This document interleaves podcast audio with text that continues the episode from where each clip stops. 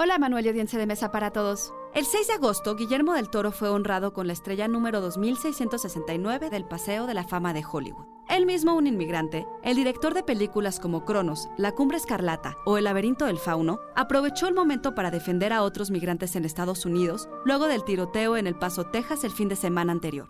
¿Pero por qué es importante este reconocimiento? Institute.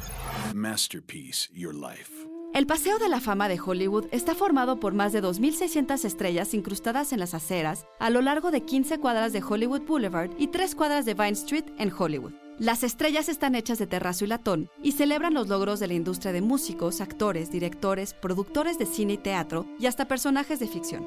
Durante la ceremonia, el ganador del Oscar por la forma del agua recordó el haber visitado las estrellas de personas que admiraba y que fueron una inspiración para él, para luego pedir a todos los inmigrantes, mientras sostenía la bandera de México, que deben creer en las posibilidades y no en los obstáculos. But what I felt with those stars is that there were people that were as weird as me and they were here. So that gave me hope. And I think this star is for you. I will spiritually be here for you anytime you want to come.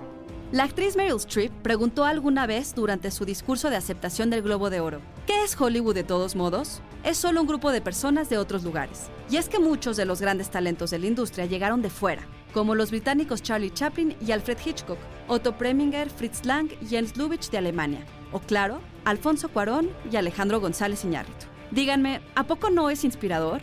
Idea original y guion de Antonio Camarillo. Soy Ana Goyenechea y nos escuchamos en la próxima cápsula SAE.